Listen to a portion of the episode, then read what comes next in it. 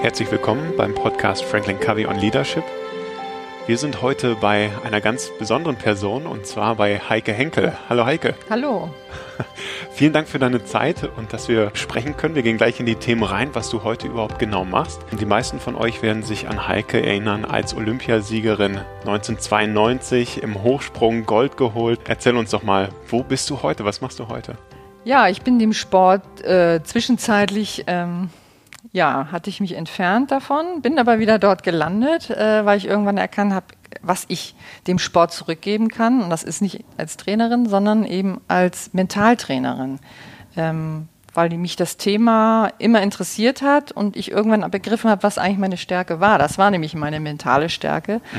ähm, ja, was eigentlich immer darüber entschieden hat, äh, in dem Moment, wo es wichtig war, wer denn äh, oben auf dem Treppchen landet, ich oder die Gegnerin. Okay, wie bist du dazu gekommen? Also wie, wie hast du dann, wie ist der Weg damals weitergegangen?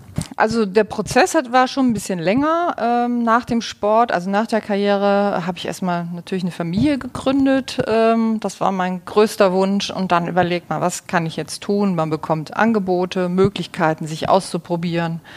Ähm, habe also auch schon mal Kolumnen geschrieben, obwohl das eigentlich nicht so mein Steckenpferd ist, das Schreiben, aber ich habe es gemacht. Also ich habe einfach Dinge ausprobieren dürfen, ähm, was ich mich früher tatsächlich auch nie getraut hätte von selbst. Und auf diesem Weg bin ich auch zu Vorträgen gekommen.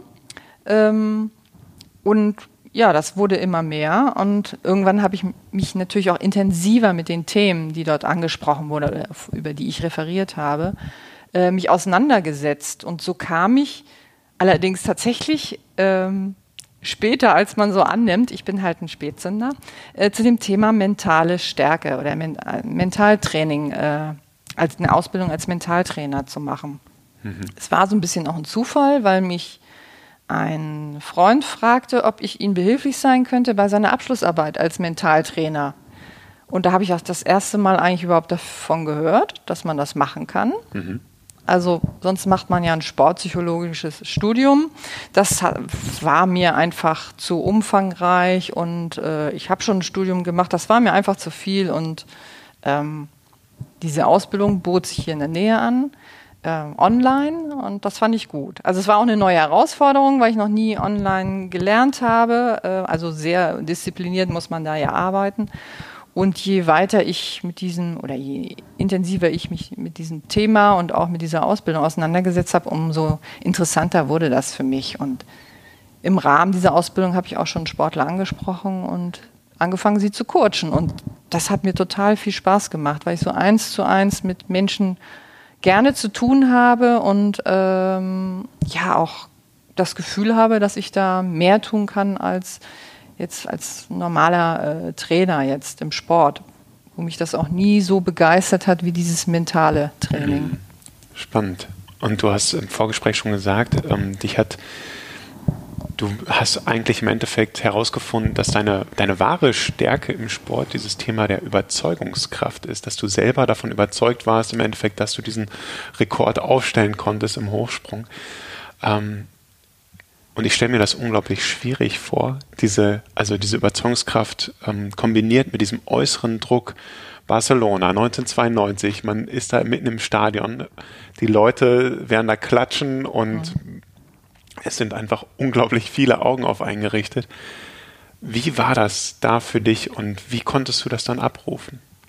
Ja, dorthin war der Weg natürlich auch nicht äh, ähm, ähm ja, ganz schnell gegangen, sondern das war schon auch lange Jahre. Also ich hatte meine ersten Olympischen Spiele, das waren schon 1984 in Los Angeles erlebt.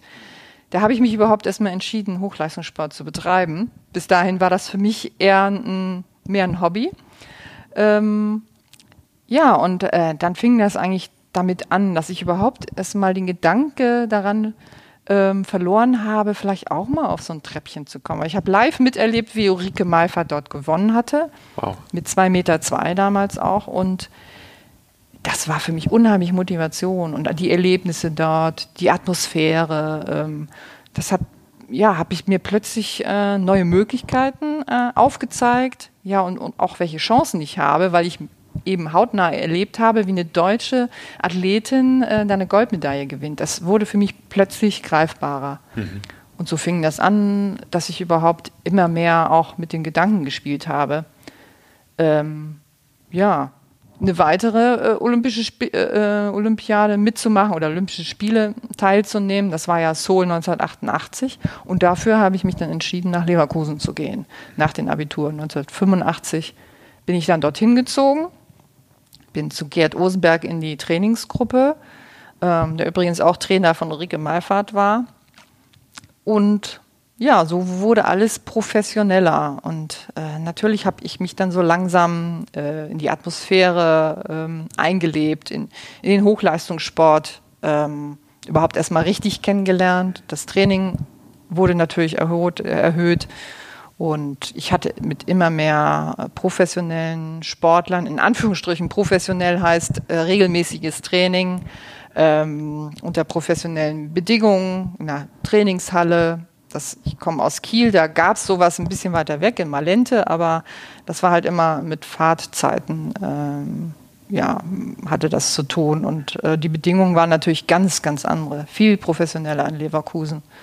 Und ähm, ja, so habe ich mich ganz dem äh, Hochleistungssport hingegeben. Und nach anfänglichen Schwierigkeiten natürlich neue Umgebung, mehr Training, ähm, ja, und natürlich steigt dann auch mit der Zeit der, der Druck, weil natürlich sollte ich erstmal direkt in die Fußstapfen Ulrike äh, treten, aber sich dann nicht aus der Ruhe bringen zu lassen. Das war praktisch meine Aufgabe. Und da hat mir natürlich auch der Trainer sehr geholfen, der auch ein sehr äh, ruhiger und gelassener ähm, Mensch ist. Und ich von Natur aus Natürlich auch, aber trotzdem wird man dann als junger Athlet auch dann nervös. Und da braucht man einfach eine Umgebung, wo Gelassenheit herrscht und nicht Ungeduld und noch mehr Druck. Ähm, ja, und so konnte ich mich da äh, weiterentwickeln und habe mich dann auch immer mehr mit höheren Höhen angefreundet. Mhm. Das heißt, das eine war dieses Erlebnis in LA. Du hast es wirklich erlebt, es ist machbar und dadurch wurde diese Vision erstmal gestärkt. Genau. Für dich selbst. Ist sie erstmal richtig entstanden. Mhm. Mhm. Und dann dieses, dieses Umfeld, auch äh, andere Sportler, man sagt ja auch, ähm, die vier bis fünf Leute, mit denen man sich umgibt, die haben eine unglaubliche Wirkung dann auf einen.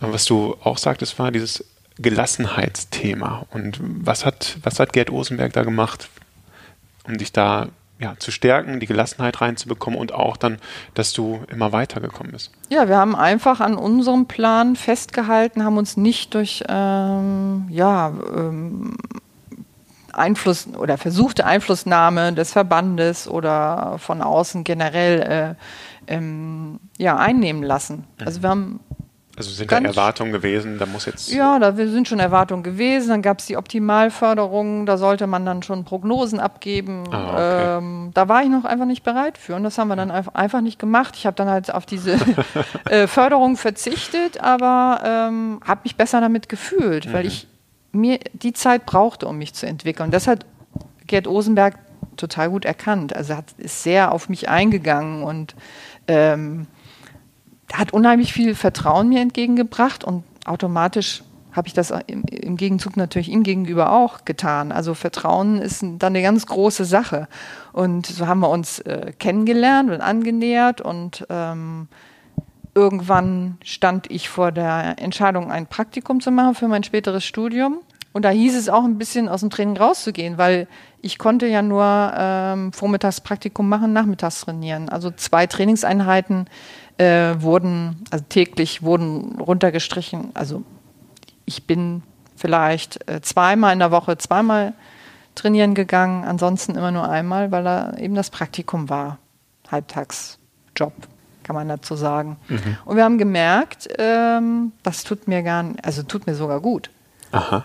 Ich habe plötzlich gemerkt, also das ist ja individuell unterschiedlich. Ich habe halt gemerkt, dass ich diese Erholungsphase, die ich dadurch hatte, äh, mir so gut getan habe, dass wir das Training komplett darauf abgestimmt haben, nur eine Trainingseinheit am Tag zu machen, dafür aber die wichtigsten Dinge äh, mit reinzunehmen und überlegt, was brauchen wir eigentlich nicht und das rausgeschmissen. Also ähm, so bin ich, glaube ich, einige der wenigen Athletinnen, die nur einmal am Tag trainiert haben. Also vor ja, allem, aber es hat für dich gepasst. Ja, ne? hat total gepasst. Witzig, dass das per Zufall eigentlich hochkam. Ne? Richtig, und ich glaube, dass wir einfach ähm, ja, die Schwerpunkte auf den wichtigen Dingen gesetzt haben. Ne? Also das sich zu entscheiden, was brauche ich wirklich und worauf kann ich verzichten. Mhm. Und so ähm, es ist eine unheimlich gute, ähm, ja, ein gutes Team entstanden, dass wir gegenseitig immer geschaut haben, was brauche ich. Ähm, ähm, ich sage immer, hat uns an der langen Leine äh, geführt, ja, also hat uns auch Freiräume gegeben, also Möglichkeit, sich selber zu entwickeln, ähm, ja, eigenverantwortlich zu handeln, davon spricht man ja oft, ähm, und selber Entscheidungen zu treffen, welches Trainingslager mache ich mit, was ist für mich wichtig oder fahre ich lieber in Skiurlaub, das habe ich zum Beispiel gemacht, weil ich damals ähm, meinen Freund kennengelernt hatte, kurz bevor ich äh, nach, von Kiel nach Leverkusen gezogen bin und Osi gemerkt, dass es wichtig ist, dass man privat Zeit miteinander verbringt. Ja.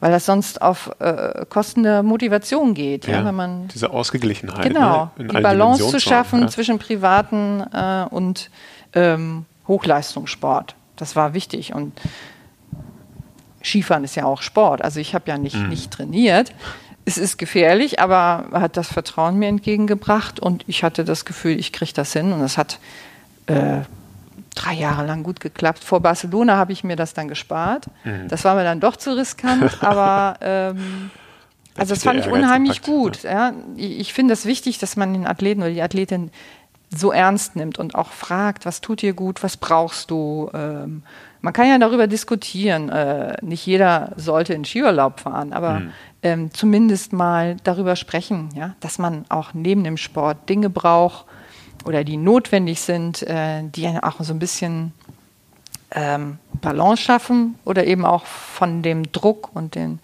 permanenten äh, Leistungsanforderungen äh, ablenkt, ja, so ein mhm. bisschen sich auch für Dinge, andere Dinge zu interessieren. Deshalb war mir das Studium auch später wichtig, einfach Dinge zu tun, die jetzt mal gar nichts mit, mit meinem Hauptberuf sozusagen ja. zu tun hat. Mhm. Spannend. Also finde ich, finde ich klasse, dass ihr da dieses Vertrauensverhältnis hattet und da über, über die Bedürfnisse, was, was brauchst du, um, um wirklich deine Leistung zu verbessern und leisten zu können. Und ähm, was ich im Gespräch mit Unternehmen immer wieder feststelle, ist auch, dass Führungskräfte so gerade mit dieser Veränderung heutzutage New Work mehr Freiraum geben wollen und mehr Eigenverantwortung den Mitarbeitern übertragen, dann gleichzeitig aber auch die Gefahr ist, kommt da jetzt was von Leistung. Ne? Das heißt also dieses, dieses Zwischenspiel zwischen Leistung einfordern und fördern und auf die Bedürfnisse Rücksicht nehmen, das ist immer so ein Spannungsfeld, so mhm. nehme ich das da wahr.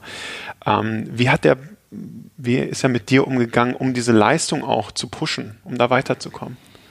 Ähm, ich glaube einfach mit Freude und Spaß. Also wir hatten mhm. durchaus wirklich Spaß beim Training und ähm, deshalb sage ich auch, ist wichtig, die, die Trainingsgruppe, die äh, mit einem äh, täglich in der Halle ist oder im, auf dem Trainingsplatz, ja.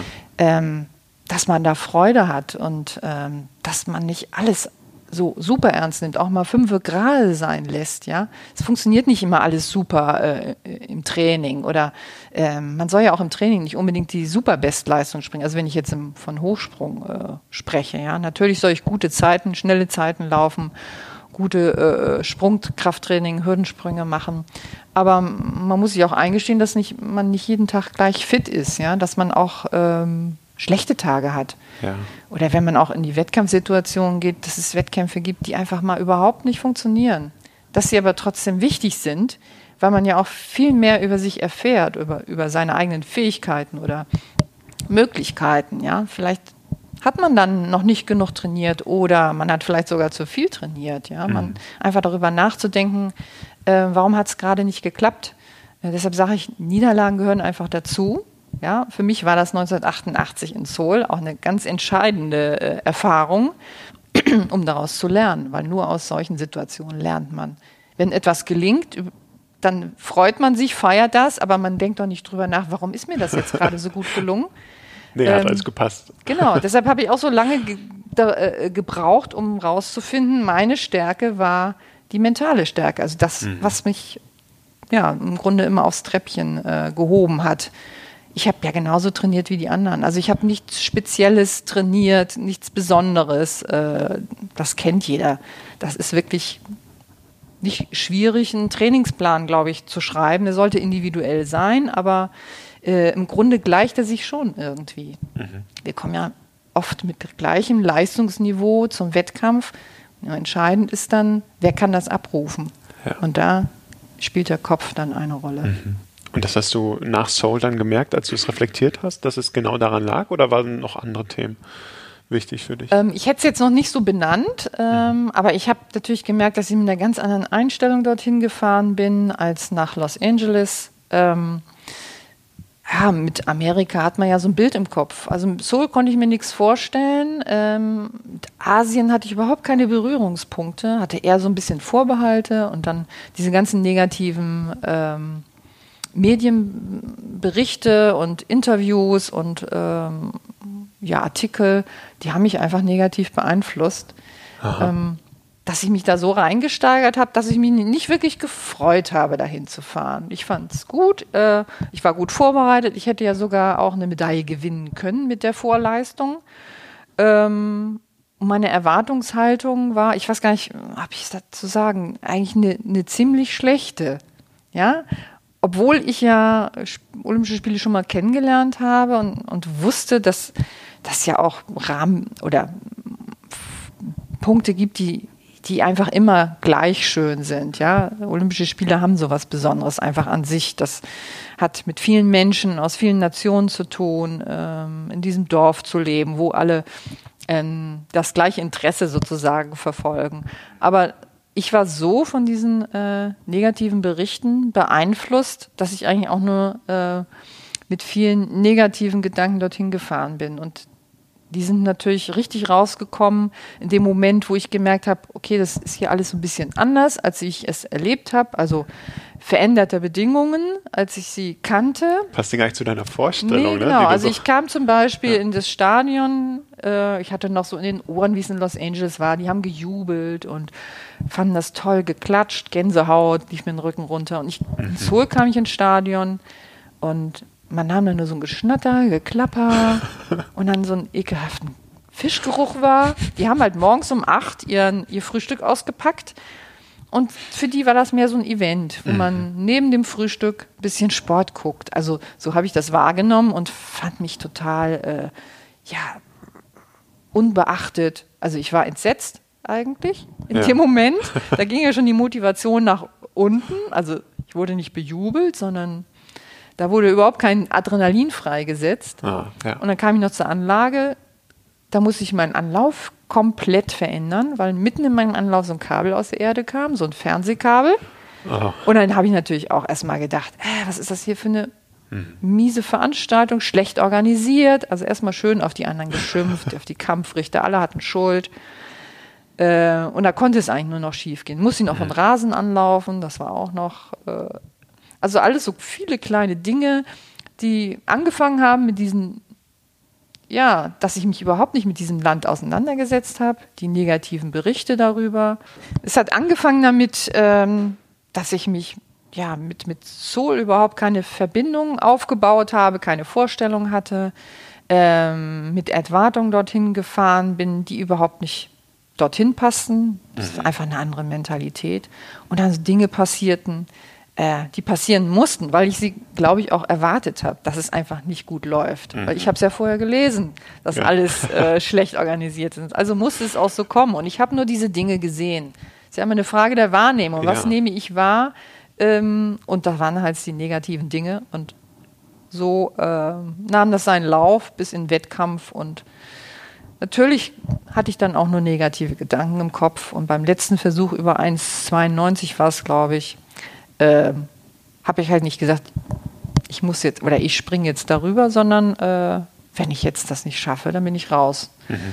Und natürlich war es dann auch so. Mhm. Und daraus habe ich gelernt. Ähm, genau diesen Satz, äh, die Situation hatte ich in Barcelona ja auch.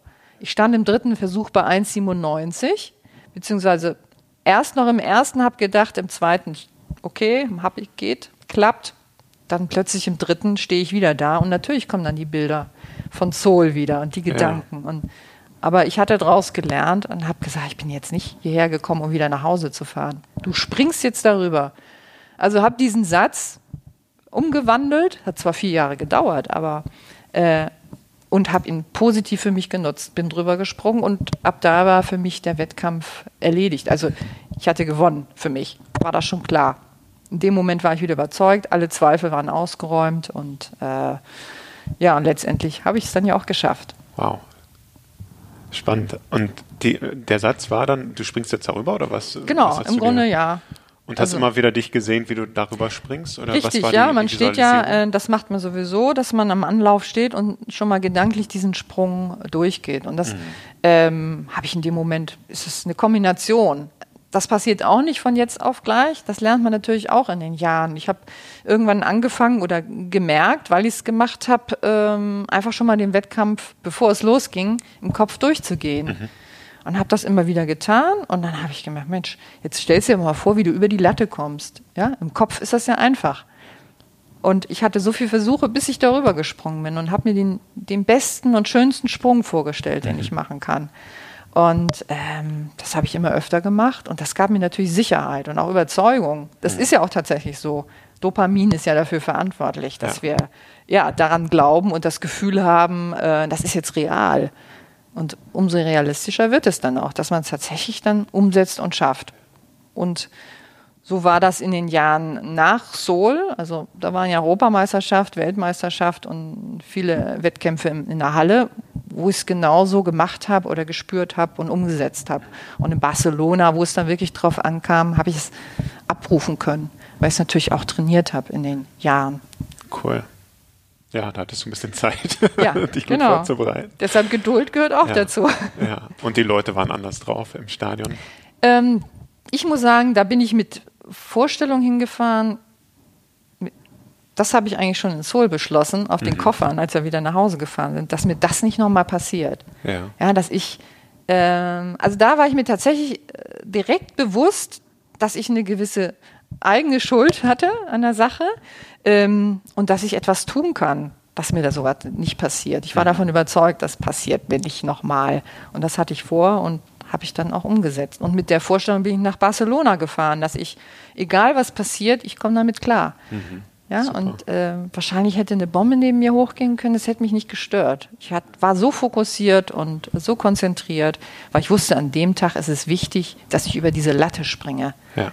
Und es war auch erstmal nicht wichtig, wie hoch ich springe, sondern am besten immer, dass ich als Einzige dann über diese Höhe springe. Ja. Ähm, ja, und das ist mir dann gelungen. Cool. Spannend finde ich ein tolles Beispiel, was halt auch so zu unserem Konzept des Einflussbereichs, Interessensbereichs äh, passt. Ne? Wir sagen, ähm, das, was du in deinem Einflussbereich tun kannst, das ist halt proaktiv. Wenn du dich darauf fokussierst, was alles da draußen ist, was dich beeinflussen kann, wenn du dich darauf fokussierst, dann machst du dich selbst kleiner. Ne? Dann wirst du eher reaktiv und lässt dich von diesen äußeren Strömungen beeinflussen. Und spannend, dass du da dich halt mental hingebracht hast, wirklich zu sagen, egal was da außen passiert, ich weiß, was ich hier kann und ich werde darüber springen. Also sich dessen immer wieder bewusst zu werden, ne? was, was ist mein Einflussbereich und was von außen ist, das lasse ich weg. Genau, und immer mit äh, positiven Gedanken daran zu gehen, wenn was schief geht. Ähm, es gibt immer Möglichkeiten und Wege, ähm, etwas besser zu machen, anders zu machen. Ähm, ich habe immer gedacht, oder mein Lieblingssatz ist eigentlich, wer weiß, wofür es gut ist. Mhm. Ja? Man lernt daraus, wenn mal was schief geht. Und äh, so sehe ich das. Habe ich das schon immer gesehen, sehe ich immer noch. Ähm, ja, was es passt auch zu dem, was du vorhin sagtest, so auch im, im äh, Trainingslager oder so, wenn man mal einen guten Tag nicht hat oder so, dann es ist okay, ja, mhm. auch diese Dinge mal okay sein zu lassen und die Fehler auch okay sein zu lassen. Man lernt mhm. draus oder man weiß nicht, wofür es gut ist. Ja, oder auch zu erkennen, dass man äh, im Training, das ist für Trainer manchmal schwer zu erkennen oder zu ertragen, wenn man ähm, nicht immer hundertprozentig äh, oder 100 Prozent gibt. Ähm, ich halte das aber sehr, für sehr effektiv oder äh, ökonomisch, dass man seine Energie für die Wettkämpfe aufspart. Also erst vor kurzem habe ich mit jemandem darüber gesprochen, ähm, ja, wie hoch bist du denn in meinem Training gesprungen? Wie oft bist du die zwei Meter gesprungen? Ich bin, ich bin die ein einziges Mal in meinem Leben im Training gesprungen. Das war vor Tokio, als ich die 2,5 gesprungen bin. Sonst hatte ich immer eine Höhe. Das war so ein Richt, äh, Richtwert für mich. 10 Zentimeter höher kannte ich dann im Training, äh, im Wettkampf springen, wenn ich das im Training gesprungen bin. Also es war für mich auch nicht wichtig, im Training schon zu zeigen, was ich kann. Das wollte ich natürlich beim Wettkampf, dann, wenn es wichtig ist.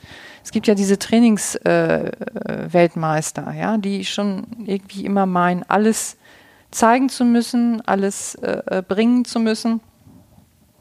Auch bei den Übungen. Also ich habe mein Bestmöglichstes Möglichstes gegeben. Ich habe hab aber nie den Ehrgeiz gehabt, jetzt wirklich alles aus mir rauszuholen. Also da sind Männer manchmal, glaube ich, ein bisschen anders unterwegs. Die geben ja gerne immer Stoff. Es ist ja auch nicht verkehrt, aber wie gesagt, auch im Training mal ruhig fünf gerade sein zu lassen und dann lieber sich die Energie für den Wettkampf aufsparen. Ja.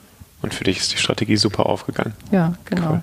Und heute unterstützt du nicht nur Sportler, sondern du unterstützt auch Führungskräfte ähm, durch dein Mentalcoaching. Was sind da so Anlässe, wo du unterstützt?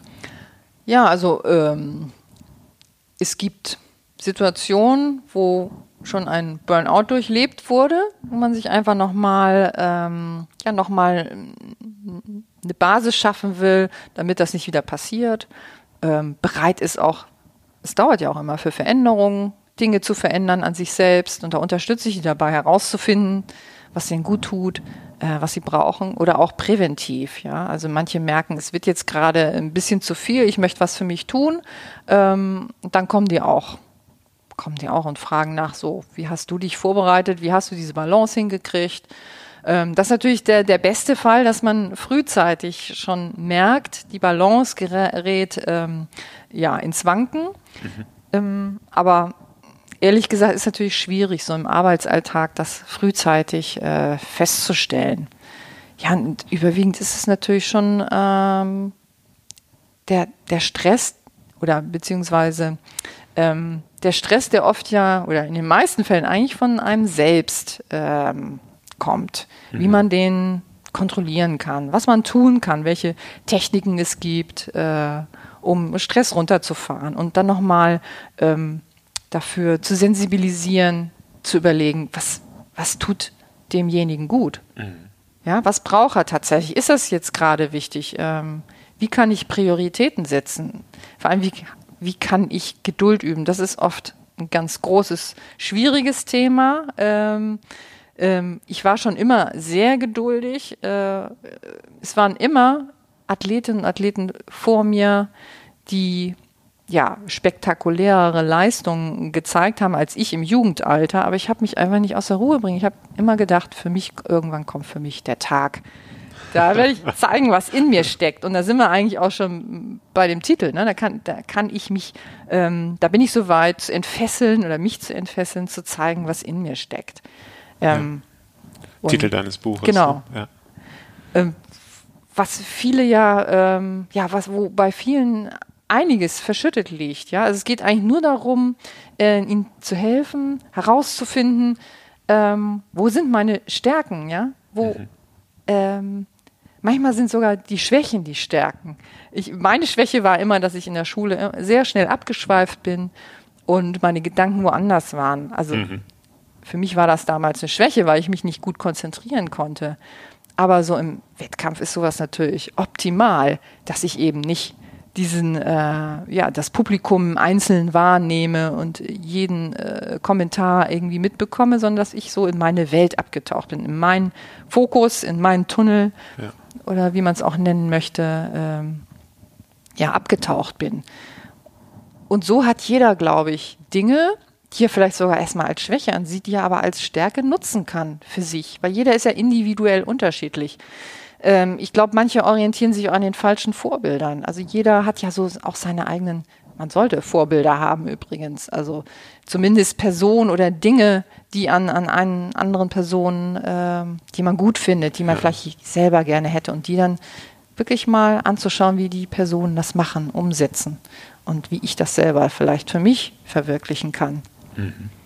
Ähm, ja, das sind so Möglichkeiten, um sich ähm, ja, zu entfesseln oder herauszufinden, ähm, was, was steckt noch in mir und was kann ich für mich nutzen. Hm. Spannend. Wir sind schon ein bisschen drauf eingegangen, auf, dein, äh, auf das Buch Entfessel dich. Ähm, was steckt da noch drin? Was kann man da erwarten? Ja, ganz einfach. Dieses Buch hilft dir, deinen Blick nach innen zu richten und dann nach außen zu strahlen. Zu überlegen, ähm, was kann ich tun für mich ganz persönlich, dass es äh, Möglichkeiten, Techniken gibt, die mir helfen, Stress zu bewältigen oder Stress gar nicht aufkommt oder negativen Stress sagen wir. Stress ist ja grundsätzlich nichts Schlechtes. Mhm. Ähm, das Der braucht man Stress, ja, ja, genau. Ähm, zu erfahren, ähm, wie kann ich das managen, ja, im richtigen Moment äh, den, diesen Stress für mich nutzen oder eben abzubauen oder erst gar nicht aufkommen zu lassen. Äh, da gibt es viele Anregungen für, denke ich. Also natürlich nicht alle, aber das sind so unsere Lieblingsübungen oder Techniken, die wir äh, als Mental Coaches angewendet haben. Ich habe es ja mit einer Sportpsychologin zusammengeschrieben, deshalb spreche ich von wir. Mhm. Ähm, ah ja, die Anke Brecht. Genau. genau. Mhm. Und ja, wir haben dann unsere Erfahrung mit reingebracht. Ich aus dem Sport, sie aus ihren äh, Erfahrungen als, als Mental Coach äh, mit ihren Sportlern und ähm, also ich glaube, man kann eine ganze Menge erfahren und da geht es wirklich um Inspiration und mhm. äh, herauszufinden, ähm, ja, sich vielleicht selber irgendwie wiederzufinden in der einen oder anderen Situation. Mhm. Und dann äh, merkt erstmal, man kann etwas tun und äh, das kann auch durchaus dann eben zum Erfolg führen. Okay, super. Du bist in Gesprächen, im Coaching mit verschiedenen Führungskräften. Welchen einen Tipp würdest du gerne Unternehmenslenkern da draußen mit auf den Weg geben? Also ich, ich glaube, dass es erstmal auch wichtig ist für eine Führungskraft zu erkennen, dass in den Mitarbeitern oft mehr steckt, als man sieht oder wahrnimmt, dass man ihnen die Möglichkeit geben muss, sich zu entwickeln. Also ja, nicht die, einfach die Aufgaben hinwerfen, sondern in Dialog zu gehen. Also Kommunikation halte ich für sehr, sehr wichtig. Und äh, die Frage zu stellen, was brauchst du, um ähm, ja, eine Lösung zu finden oder diese Aufgabe zu erledigen? Wie kann ich dich unterstützen? Das hat ja auch mit Wertschätzung was zu tun. Ne? Mhm. Das zeigt einem ja, dass, dass, ähm, dass man wichtig ist für die Führungskraft, ja, sich für die Person zu interessieren. Und das heißt nicht, dass man jetzt den ganzen Lebenslauf kennen muss von den Mitarbeitern. Das sind manchmal ganz einfache Fragen eben. Wie kann ich dich unterstützen? ähm, wo brauchst du noch Hilfe oder äh, was auch immer. Also, ja. ja, klingt ganz nach deiner äh, Erfahrung mit Gerd Osenberg, ne? wie du da damals auch unterstützt Genau, also Vertrauen ist natürlich eine ganz große äh, äh, Sache, ähm, weil nur dann kann man sich auch entwickeln. Also wenn, wenn man ständig nachhakt, ähm, ja, wieso funktioniert es nicht, warum klappt es nicht, ähm, da entstehen dann beim Gegenüber Selbstzweifel. Ja, warum stellt man sich selber die, warum klappt es nicht? Ähm, ja, ja, dann ist man ja, anstatt zu sagen, ne? mach, probier erst ja. mal aus. Ne? Man sagt ja immer so schön, einfach machen, ist nicht immer einfach, aber trotzdem ähm, die Möglichkeit zu haben, sich auszuprobieren, kreativ zu sein und sich auch die äh, Dinge anzuhören und nicht gleich abzuschmettern oder äh, zu ja. sagen, äh, äh, ja, aber das, wie soll das gehen? Und mhm. sondern einfach mal anhören. Und dann kann man ja immer noch sagen, nee, passt gerade nicht. Äh, deshalb sage ich, äh, Kommunikation ist ganz wichtig, ja. Also je nachdem, wie man auf eine neue Idee oder so reagiert, fühlt sich ja jemand äh, sofort entmutigt, wenn man sagt, ähm, ja, tolle Idee, aber haben wir keine Zeit oder so, sondern einfach mal sich ein paar Sekunden nehmen und sagen, was hast du dir da ausgedacht? Finde ich toll. Ist im Moment nicht passend, aber dass es gewertschätzt ja, genau, wird. Genau, gewertschätzt wird, dass sich jemand äh, einsetzt. Äh, und das motiviert die Mitarbeiter ja auch, ja, ja. Sel selber Gedanken äh, zu machen. Ich glaube, vielen oder einigen Mitarbeitern äh, fällt es manchmal schwer, tatsächlich selber Ideen zu entwickeln. Das braucht dann einfach wieder Zeit, weil sie es jahrelang anders gewohnt waren. Mhm. Die Ideen kamen von oben, macht mal, äh, macht das jetzt so und so nach Vorgaben, aber selbst kreativ sein war ja viele Jahre nicht gefragt. Und jetzt müssen sie plötzlich wieder anders, äh, ja, anders arbeiten, sich anders an der Aufgabe machen. Und dazu gehört es Geduld. Ja, für die Mitarbeiter, aber auch für die Führungskräfte. Auch wenn die Welt immer schneller läuft und ähm, die Erwartungen immer höher sind. Ich glaube, langfristig haben die Erfolg, die, die sich die Zeit nehmen und den anderen die Zeit geben. Hm. Ja, ähm, Ja, was du sagst, Geduld ist wichtig, dieses, dass man sich halt auch Zeit füreinander nimmt und diese Wertschätzung auch hat, mhm. auch wenn man eigentlich denkt, das passt jetzt nicht rein oder so, aber mhm. diese Wertschätzung, es gibt auch dieses Zitat mit Menschen ist schnell langsam und langsam ist schnell. Also wenn mhm. ich mir wirklich die Zeit nehme, langsam bin, dann wird nach, im Nachhinein alles schneller miteinander, weil das Vertrauen einfach auch da ist. Und ich glaube, ein Aspekt, den du auch genannt hattest vorher, ist auch ganz wichtig, nämlich Freude. Damit Freude dran zu gehen ne? und auch Dinge ausprobieren zu können und nicht, wie du gerade sagtest, Mitarbeiter, okay, jetzt dürfte mal kreativ sein, okay, das braucht Zeit, aber auch dieses mit Freude dran gehen und Fehler machen dürfen, nicht genau. dieses, okay, jetzt, jetzt müsst ihr es nämlich liefern und wehe, mhm. ist es nicht gut. Genau, und das ist ja nicht nur ein Problem für jemand, der äh, vielleicht immer Schwierigkeiten hat äh, mit Fehlern oder das, was schief geht, sondern auch selbst erfolgreiche Menschen. Ja, die haben ja Angst davor, irgendwann kommt der große Fehler oder die große Niederlage, der große Einschlag. Mhm. Da darf man keine Angst vor haben. Und äh, das sollte man auch als Führungskraft kommunizieren, dass, dass, dass die das dürfen, Fehler machen. Weil, wie gesagt, aus Fehlern kann man nur lernen. Aus Erfolgen äh, lernt man vielleicht auch was, aber nicht besonders viel. Eigentlich nur aus den Fehlern. Ja. Entwickelt man sich weiter und äh, kommt auch auf neue Ideen, entwickelt neue Ideen, wird kreativ. Mhm. Ja, und du bist ein tolles Beispiel dafür. Deswegen vielen herzlichen Dank für deine Zeit und deine Inspiration und alles Gute dir weiterhin. Dankeschön.